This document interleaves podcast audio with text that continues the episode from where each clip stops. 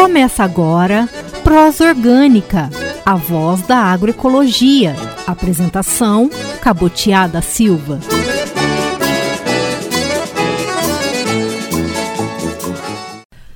Oi, gente, eu sou a Cabotiada Silva, tudo bem?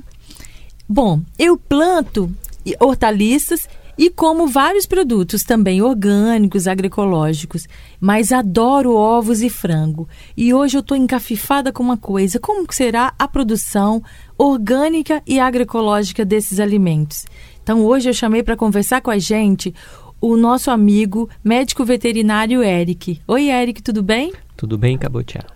Que bom que você veio para conversar com a gente sobre essa produção. Como é que é a produção orgânica de ovos, frango e agroecológica também? Tá. Bem interessante o que você falou, né? Porque existe de fato uma diferença entre uma produção é, orgânica e agroecológica, né?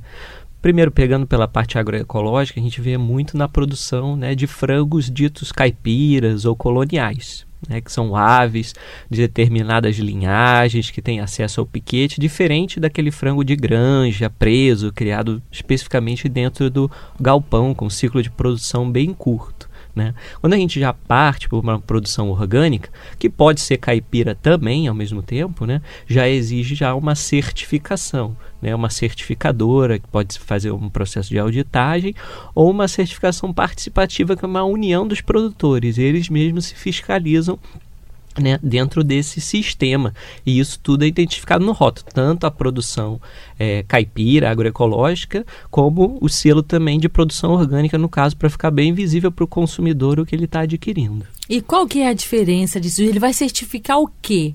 Como é que esse frango é produzido? O que, que ele tem que comer? Como é que é isso? É, com relação ao caipira agroecológico, né, são frangos que não podem ter nenhuma espécie de alimentação artificial para que a ave chegue perto, o mais próximo possível do seu comportamento natural, diferente do frango de granja. Por exemplo, não pode ter proteína de origem animal né, que existe nessa ração comercial farinha de sangue, farinha de carne, hum. tá? E no hum. frango caipira isso já não acontece. Ele né? só pode comer coisas vegetais. Isso, produto basicamente é a base vegetal ou que ele tenha contato com algum inseto, alguma coisa é, durante o seu pastejo, porque também uma outra diferença é que essa ave tem acesso a um piquete para pastejo. Ele vai passear, ele tem que é, ficar ele vai ter uma um área, inclusive tem uma área mínima, tem que ter 3 metros quadrados por ave nessa área de pastejo certo? Já que um frango de granja convencional ele fica preso especificamente dentro do galpão. O tempo todo. O tempo inteiro, o tempo do ciclo, desde o pintinho até a, a idade de ir para o abate.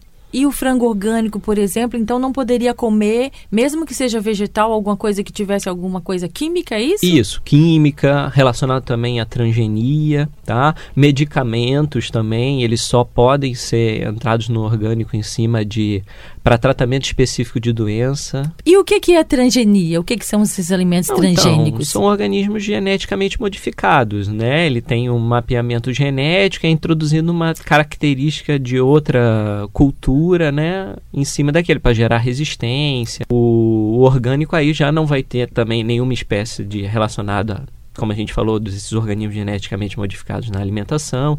Também não pode entrar com o que a gente chama de promotor de crescimento, que às vezes usam antibióticos, vermífugos na, nessa alimentação para que o animal não fique doente, isso abaixa a produtividade. Isso não pode ter no orgânico também. E isso aí também vai fazer mal para quem consumir. Tem a possibilidade, tem que ser respeitado, principalmente que a gente fala dos períodos de carência de qualquer medicação, insumo que você for utilizar na produção. Isso aí para qualquer tipo de, de produção, né? Inclusive aquela crença de que frango recebe hormônio, que mesmo esses frangos convencionais é proibido pela legislação brasileira introduzir qualquer tipo de hormônio na, nessa produção animal. Que interessante, Eric. E obrigado por estar aqui com a gente hoje nesse programa. Obrigado, eu que agradeço o espaço. Até mais. Confira a nossa dica.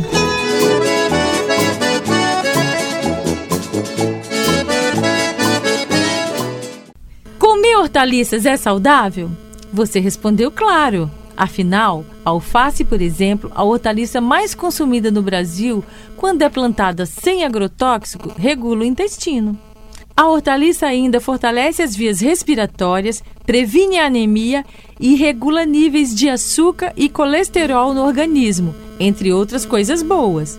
Porém, quando cultivada com acefato, pode causar câncer, aborto e infertilidade, além de má formação fetal. Preste atenção e mantenha sua saúde.